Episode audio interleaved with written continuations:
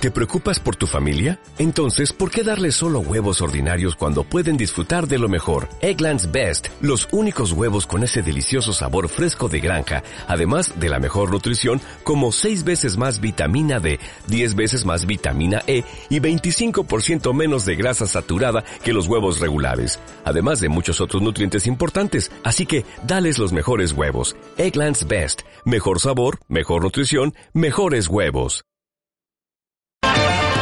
Y con este sonido, como cada semana, comenzamos nuestro espacio literario. Bienvenidos de nuevo a Cuentos Aparte.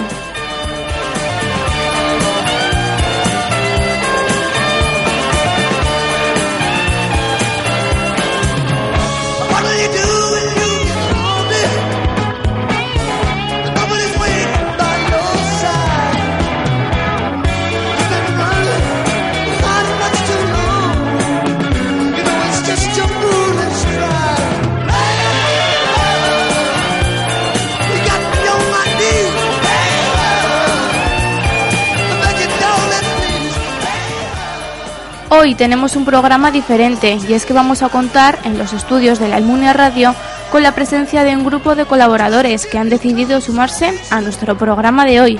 Y dirán, ¿por qué van a participar hoy otras personas? Pues les cuento hemos organizado una tertulia muy relacionada con la literatura, en la que dos expertos debatirán sobre las nuevas corrientes literarias que están apareciendo a partir de las nuevas tecnologías. La red nos está cambiando la vida y en la literatura también se ha visto afectada. En los últimos años han aparecido nuevos formatos y nuevas posibilidades para aquellos que quieran sumarse a la aventura de contar historias.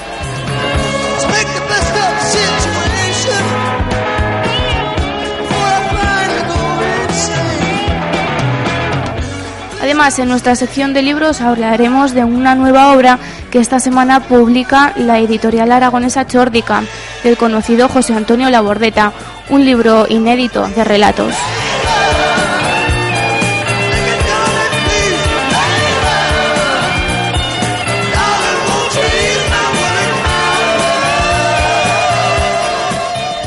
Y tenemos más cosas preparadas para este programa porque vamos a hablar de la compañía de teatro La Tarrara del Jalón, que este mes presenta dos nuevas obras.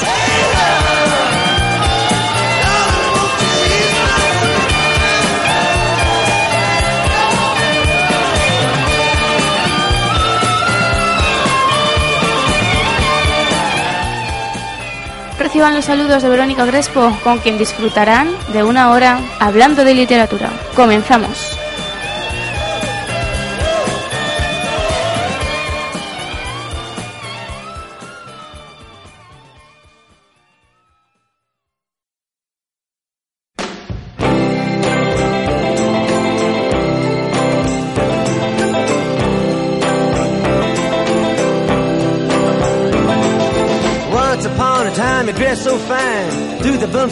A dime in your prime.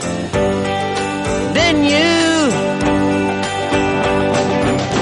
people call, say beware doll, you're bound to fall. You thought they were all kidding you. You used to laugh about everybody that was hanging out. Now you don't talk so loud. Now you don't seem so proud about having to be scrounging your next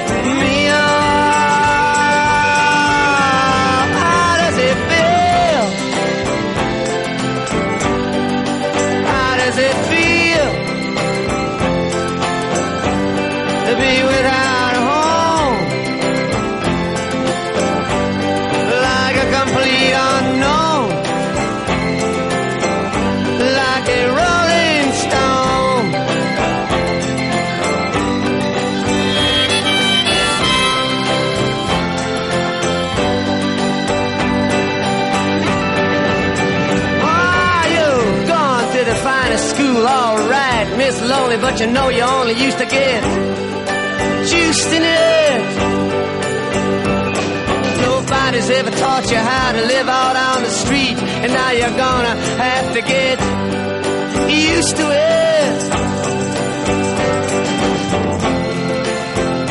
You say you never compromise with the mystery tramp, but now you realize he's not selling.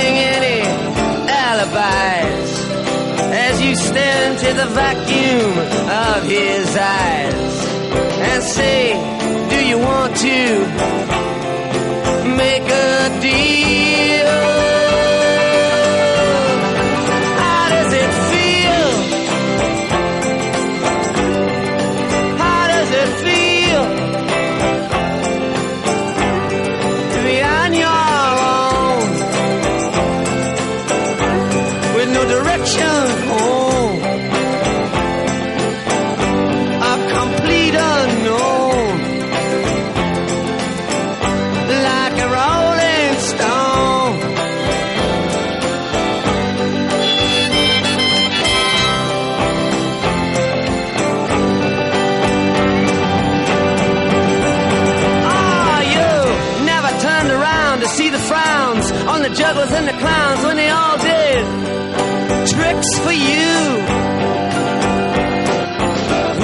Understood that it ain't no good. You shouldn't let other people get your kicks for you. You used to ride on a chrome horse with your diplomat who carried on his shoulder a Siamese cat. Ain't it hard when you discover that he really wasn't where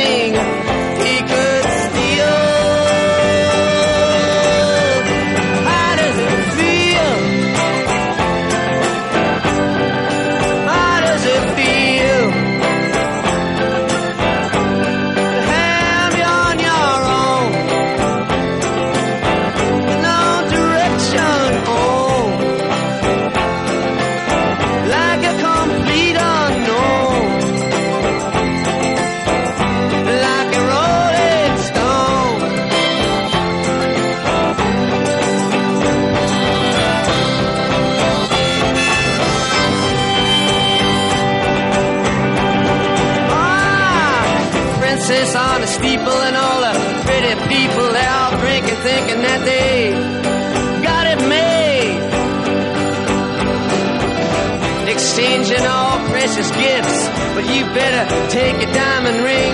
You better pawn it, babe.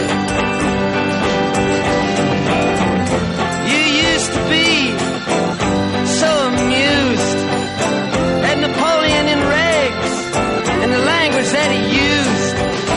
Go to him now, he calls you, you can't refuse. When you ain't got nothing, you got nothing to lose. You're now, you got no secrets to conceal.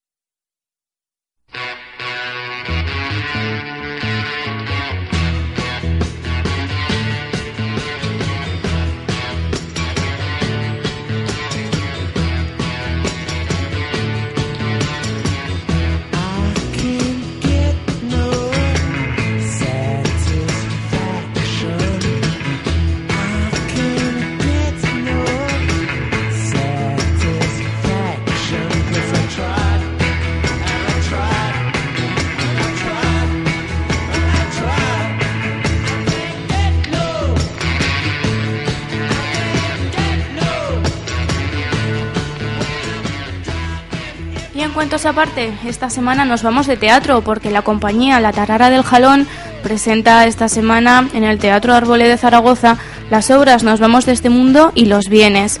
Esta compañía de teatro aficionado está formado por vecinos de Chodes y Morata de Jalón y cuenta con la dirección de Carolina Mejía, que presenta las obras del escritor Grasa Toro, estos dos últimos también residentes en Chodes. El Teatro Arbolé, atento a todas estas iniciativas teatrales, abre sus puertas a este grupo que ha nacido del encuentro de unas gentes de dos pequeños municipios que han puesto en común su amor por el teatro. La Tarara del Jalón se formó hace seis años y ha actuado en diversas localidades de la provincia. Llevan a sus espaldas más de 3.000 espectadores que han asistido a la veintena de funciones realizadas. Ahora se presenta en Zaragoza para ver uno de sus sueños cumplidos. Las funciones se celebrarán el jueves con la puesta en marcha de Nos vamos de este mundo y el viernes con la representación de Los bienes. Nos vamos de este mundo es una obra de teatro que evoca formas de cabaret. Las luces, el vestuario y los decorados son elementos que proporcionan la recreación de este particular ambiente donde todos los sueños y casi todas las excepciones son imposibles. Los Bienes es un convento de clausura donde las monjas se preparan para la llegada del Niño de Dios. De repente, un suceso inesperado hará que las hermanas se confronten con sus modos de vida, sus ideas y sus creencias. La obra transcurre en una atmósfera navideña ambientada por cánticos y las labores y costumbres de un convento.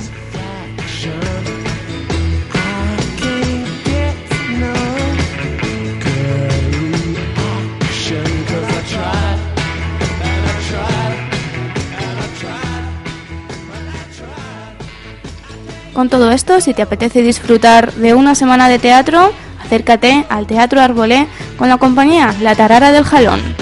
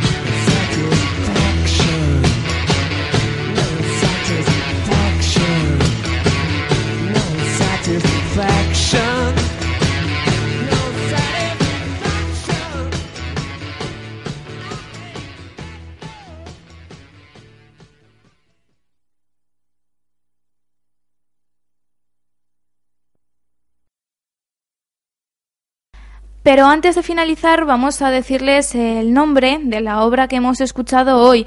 El fragmento ha sido locutado por nuestra compañera Marta Plano. Era un fragmento de la obra El pintor de batallas y como ya saben su escritor es el conocido periodista y reportero Arturo Pérez Reverte.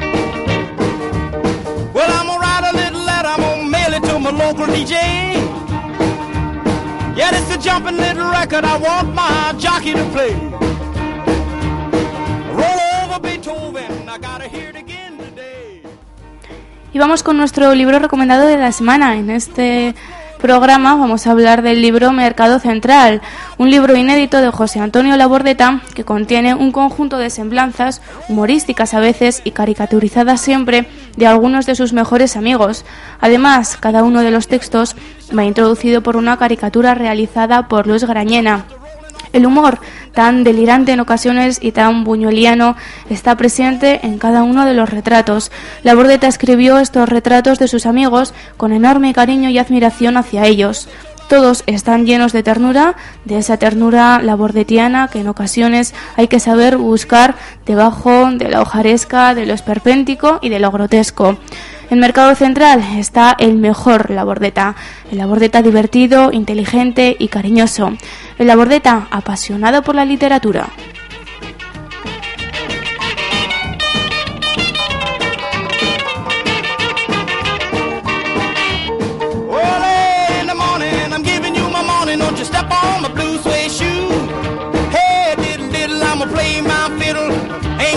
Early in the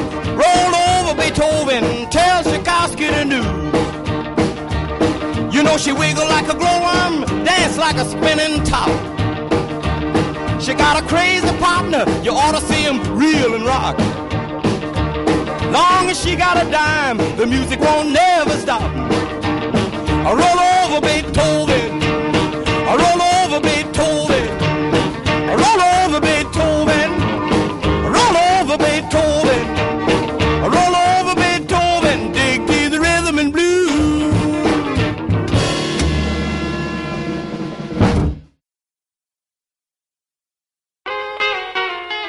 They're really rocking in Boston and Pittsburgh, PA, deep in the heart of Texas and round the Frisco Bay, all over St. Louis and down in New Orleans. All the cats gonna dance with sweet little 16, sweet little 16. She just got to have about a half a million famed autographs. Her wallet filled with pictures. She gets them one by one. Becomes so excited. Watch her look at her run, boy. Oh, mommy, mommy, please may I go? It's such a sight to see. Somebody steal the show.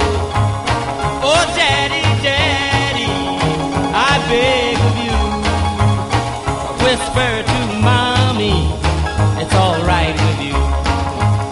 Cause they'll be rocking on bandstand in Philadelphia, PA, deep in the heart of Texas, around the Frisco Bay, all over St. Louis, way down in New Orleans.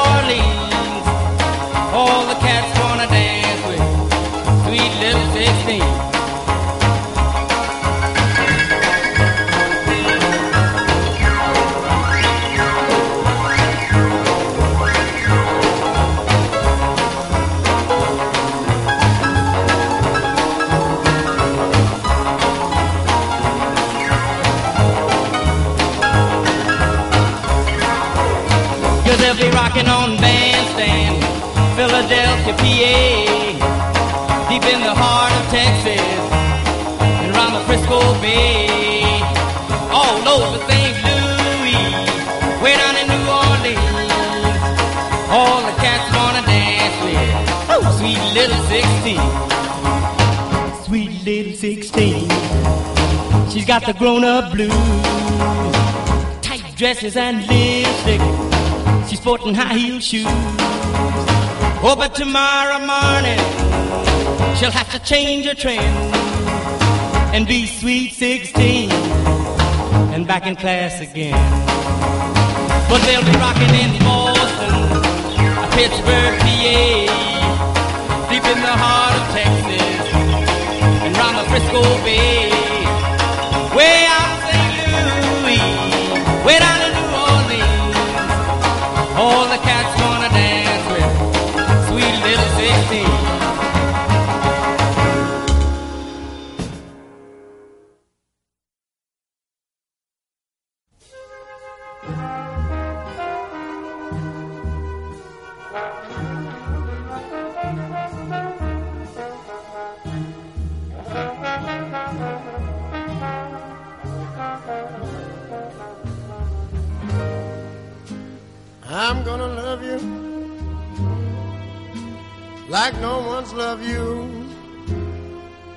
Come rain or come shine.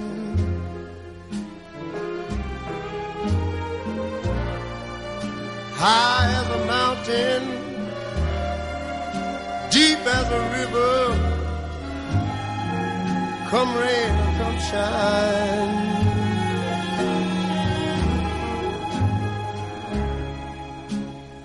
I guess when you met me, it was just a, one of those things.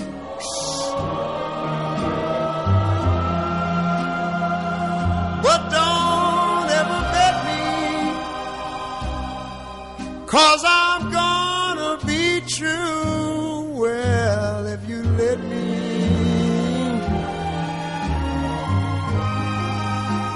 You're gonna love me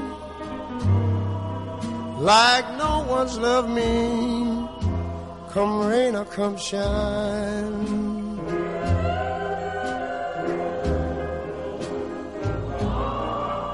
Happy together, unhappy together, and wouldn't it be fine?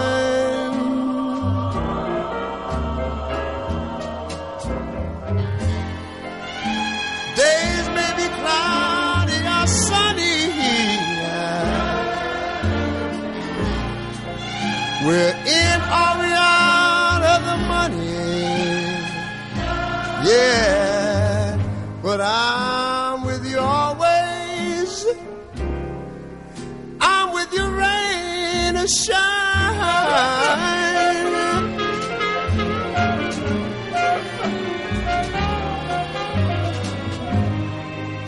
You're gonna love me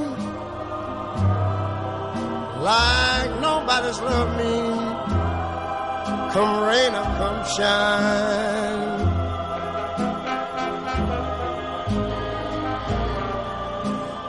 Happy together, unhappy together, and wouldn't it be fine?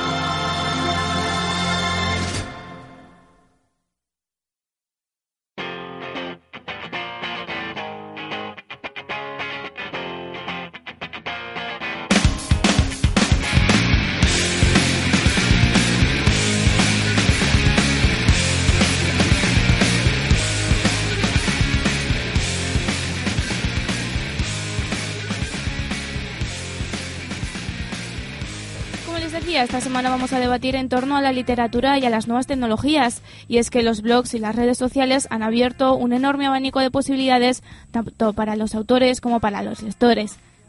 Por ello, antes de dar la bienvenida a nuestros invitados, nuestro compañero Sergio Lacasa nos va a poner en antecedentes. Buenos días, Sergio. ¿Qué puedes decirnos sobre la literatura y las nuevas tecnologías? Bueno, poco, pero espero que suficiente. Mira, eh, Verónica, fue en 1994 cuando aparecieron los documentos electrónicos que darían origen al blog. Las personas que incluyen información en este tipo de plataformas, ya sea fotografías, textos o vídeos, se denominan bloggers o webbloggers. En su comienzo se utilizaron únicamente como cuadernos de bitácora o diarios, aunque con orden inverso, porque claro, las entradas más recientes son las que se publican en primer lugar. La verdad es que en la actualidad los blogs no se utilizan solo como diarios o cuadernos de bitácora, sino que constituyen una plataforma de publicación para todo tipo de escritores y permite a los lectores dejar sus comentarios e interactuar con el emisor de los mensajes. De hecho, esto es muy curioso, se llegó a acuñar incluso el término escribicionismo ah, para describir la actividad practicada por los blogs. Se han estudiado hasta ahora las tipologías temáticas, los perfiles de los usuarios y parte de los contenidos, pero quizá falte todavía ahondar en cuestiones como si la literatura en los blogs constituye una nueva forma de escritura. Y eso es lo que vamos a intentar, ¿no, Verónica? Y ahora sí es el momento de dar paso a nuestros tres invitados de hoy. Primero damos la bienvenida a nuestro colaborador ya veterano, Nacho Squin. Muy buenos días, Nacho. Hola, buenos días. Y como ya les habíamos adelantado, hoy también contamos con la presencia de Víctor Manuel Pérez. Buenos días, Víctor. Buenos días. Y por último, saludamos a Eduardo Acín, quien va a colaborar en el programa de hoy con nosotros. Hola, Eduardo. Hola, buenas. Y ya hechas las presentaciones, es el momento de comenzar a debatir. En primer lugar, nos gustaría hablar sobre el fenómeno de los blogs, unos espacios personales en los que las personas pueden plasmar sus sentimientos y sus pensamientos, aunque también pueden ser utilizados para informar o, por ejemplo, para publicar piezas literarias.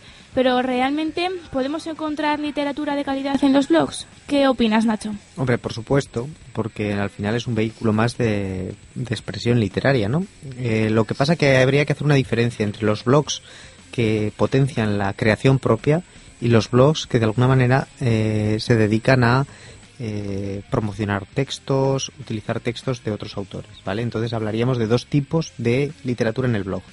Literatura estrictamente que se cita y creación propia. Entonces, a partir del modelo de creación propia, ahí sí que sería discutible hasta qué punto es literatura, dónde están los límites, pero evidentemente es un vehículo más, es decir, no deja de ser eh, una fuente o un lugar al que acudir si uno quiere literatura como el que acude a un libro. Claro.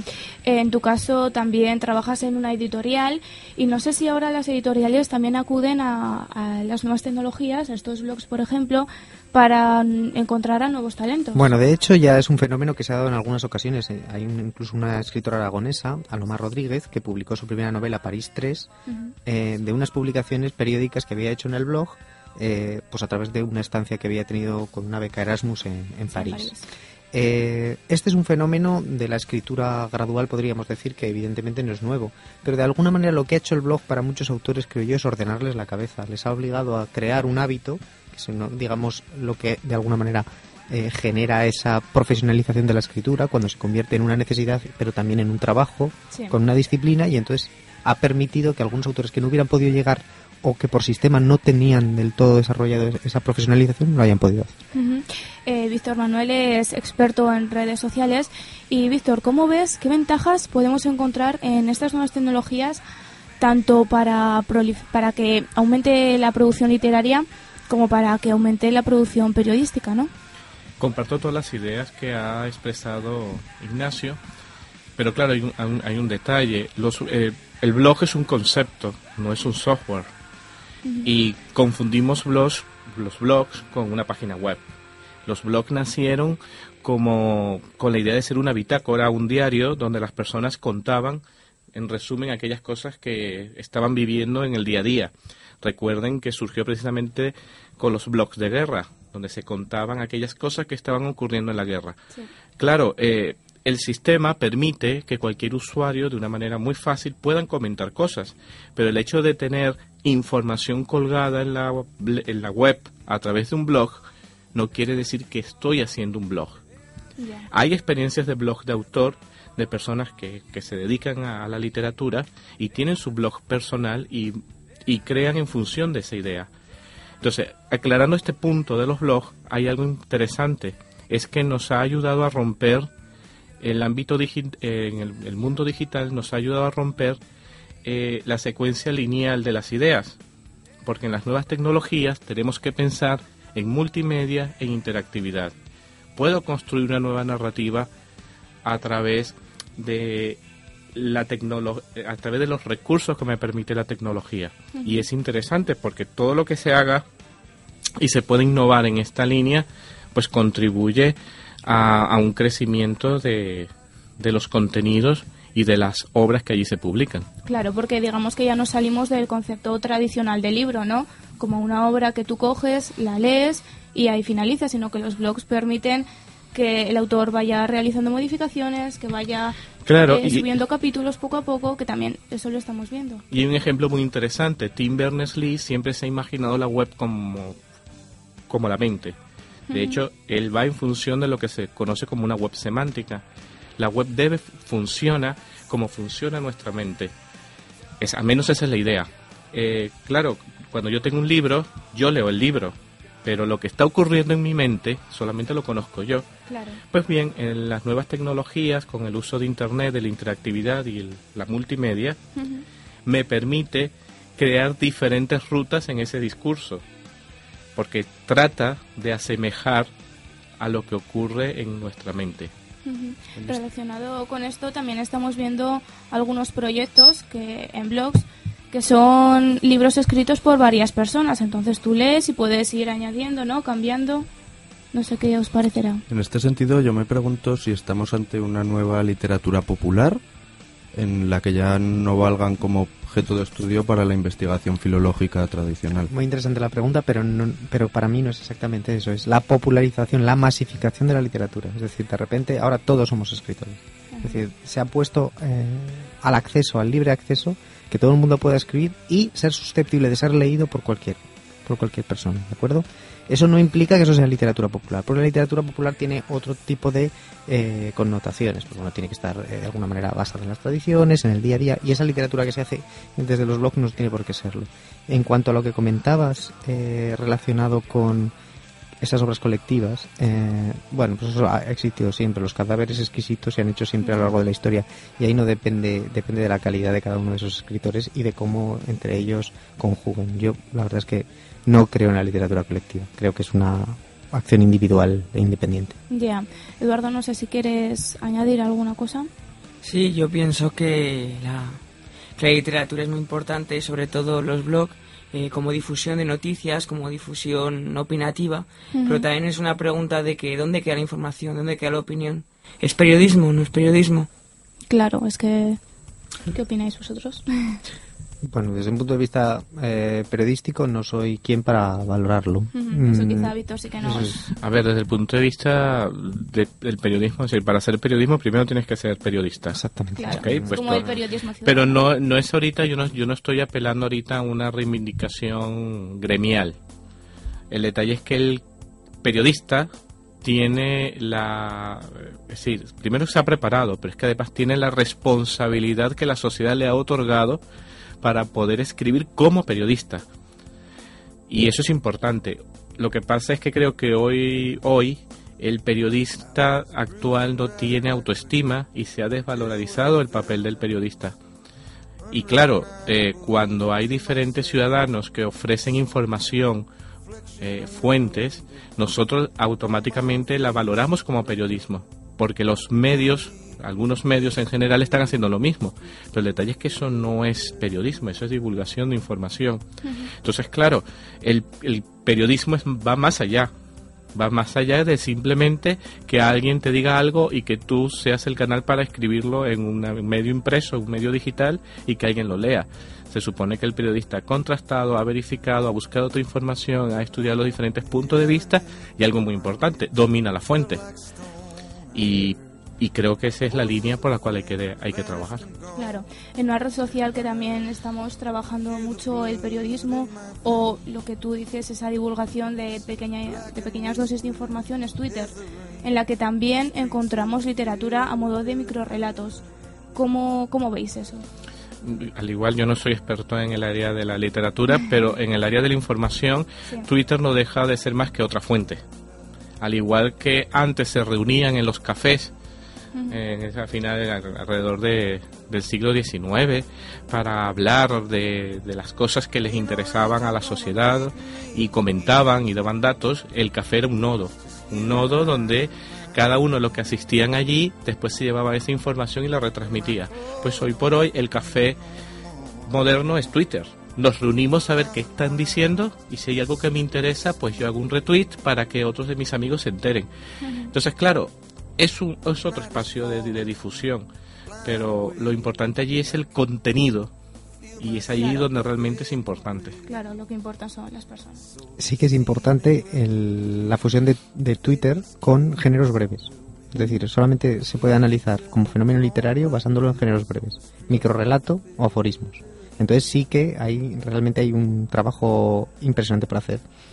Claro. Ahora vemos muchos concursos, ¿no? Por Twitter. Lanzo invitación aquí al profesor Víctor Pérez para que lance una propuesta de alguna tesis a alguno de sus alumnos relacionada con esto, porque realmente es un género, los géneros breves, que en Twitter van a encontrar una expansión que no tienen en otro tipo de plataformas. Claro, además es algo que como está, digamos, naciendo ahora, todavía no se ha estudiado ni sabemos muy bien hasta hasta qué punto puede puede evolucionar esto, ¿no? la, clave es esta, que desde un punto de vista literario va a dar fenómenos nuevos. Mm, imagino que tecnológicamente tiene otras limitaciones que los profanos no conocemos, pero eh, imagino que, que, también abrirá caminos nuevos ¿no? de comunicación. Hemos hablado en una única dirección, que es la del papel tradicional hacia las nuevas tecnologías. Y las nuevas tecnologías también están afectando el papel en el sentido de que se está viendo a los libros hacer auténticas virguerías, tanto con sus formatos, sus diseños, sus materiales. Eh, ¿Qué podemos decir de todo? Pues principalmente que no es una amenaza, sino que es algo que de alguna manera mm, completa eh, toda una naturaleza o toda una cultura del libro. Mientras se siga viendo como una amenaza, se están dejando marchar oportunidades de hacer cosas muy interesantes como ese libro interactivo que ha contado Víctor, que es realmente importantísimo que sea, pues eso, que el lector tenga posibilidad de recorrer su propia ruta de pensamiento mientras está leyendo el libro. Que tampoco es algo muy novedoso, porque ya, Rayo, ya Cortázar en Rayuela lo hacía. Sí, lo que pasa es que era diferente. Era interesante, ¿no? Claro, eh, sí en cuanto al concepto de que el lector vaya por su lado. Y ahí están las historias de elige. Eh, que no, que no es tan nuevo, ¿no? claro, lo que pasa es que la tecnología sí, es nuevo en cuanto a que eso, a que la tecnología permite que sea un libro infinito. Hablamos ya del 62, 64, ¿no? La rayuela. Sí, pero incluso con, libros anteriores ya sucedía. Es decir, la, vanguardia precisamente era rica en esto y Gómez de la Serna era un maestro de, de las historias abiertas. Y si quiere, y si quiere ir más atrás, en la Edad Media ya Santo Tomás de Aquino utilizaba las referencias para poder identificar palabras que estaban relacionadas con otras con otras con otros contenidos de su obra. Es decir, la, la estructura siempre ha estado ahí, se ha experimentado. Lo que pasa es que hoy tenemos la tecnología para, para poderlo desarrollar mejor. y ya para finalizar, eh, en, no, en dos minutos cada uno os doy, eh, quería preguntaros cómo veis que se han adaptado los escritores y los editores más consolidados, más mayores a estas nuevas tecnologías. ¿Son reacios a ellas? Vamos a ver, eh, el, boom del blog eh, en el sector literario, eh, digo sector literario para hablar únicamente primero de autores, fue espectacular y la mayor parte de los autores inmediatamente abrieron un blog donde promocionaban sus libros, donde, pero se dieron cuenta y entre comillas y con todos los perdones de que perdían mucha literatura por el camino, que el blog requería un esfuerzo y una creatividad diaria que luego no se veía recompensada en sus libros. Entonces hubo como un efecto eh, de contraprestación a eso. Entraron con mucha fuerza y abandonaron pronto. Dicho esto, los escritores más importantes de España todos tienen blog. ¿Y Víctor, crees que todavía hay profesionales que son reacios a las nuevas tecnologías? Bueno, pero siempre lo ha existido en todas las épocas. Cada vez que hay una nueva tecnología, hay quienes las aceptan, las asimilan y las desarrollan. En otros casos no. Con respecto al periodismo, lo que puede ser más un ejemplo más inmediato, como puede ser la columna, la del blog de autor, que pues ha sido un aporte interesante porque ya el escritor, el periodista, cuando hace su columna, no solamente redacta desde un punto de vista interactivo y multimedia, sino que puede tener un contacto inmediato y conocer el feedback de sus lectores. Y eso es extraordinario el punto de vista, eh, es extraordinario el punto de vista del periodismo porque conoces de, una manera directa cuál es la repercusión de tu mensaje. En el ámbito de la docencia se está utilizando muchísimo en todos los niveles educativos. Es una herramienta muy útil a la hora de, prestar eh, ciertos contenidos a los alumnos, ¿no? El detalle que ahí habría que valorar si es simplemente un instrumento o está integrado a unos objetivos docentes. Pero eso es, un debate para otro programa. Claro. bueno, pues eh, otro programa continuamos porque es un tema muy interesante y del que ahí para hablar, ¿no? Y bueno, con estas palabras de Víctor ya nos despedimos. Hoy no tenemos más tiempo, pero volvemos la próxima semana aquí en Cuentos Aparte.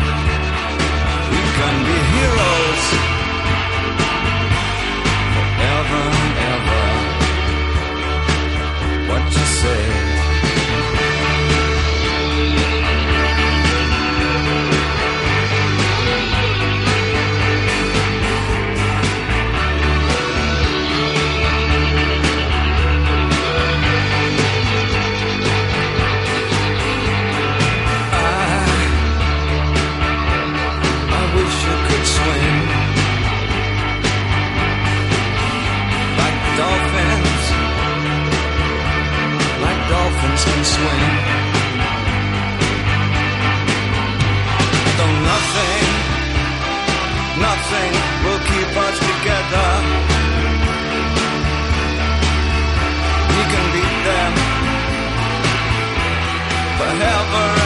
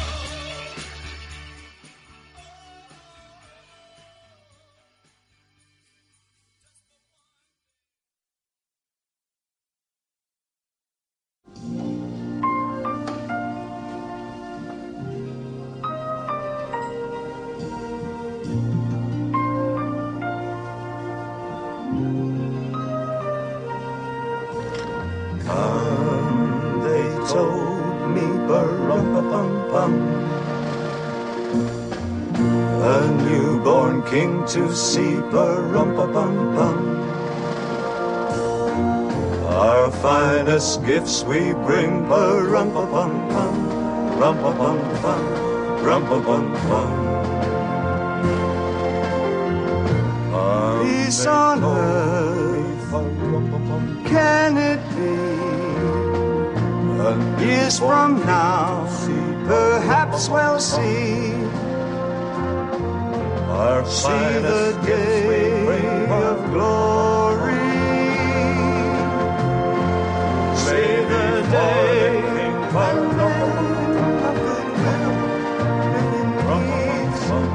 peace. So peace on earth. When we come.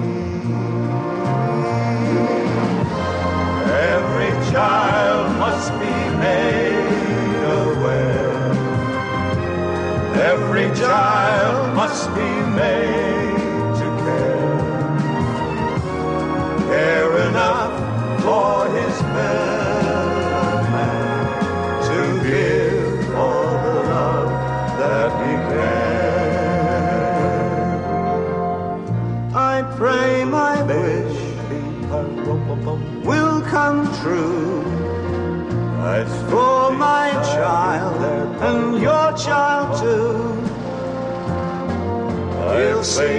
day of glory. I play my day for him when men of goodwill live in peace, live in peace again. Then peace on earth.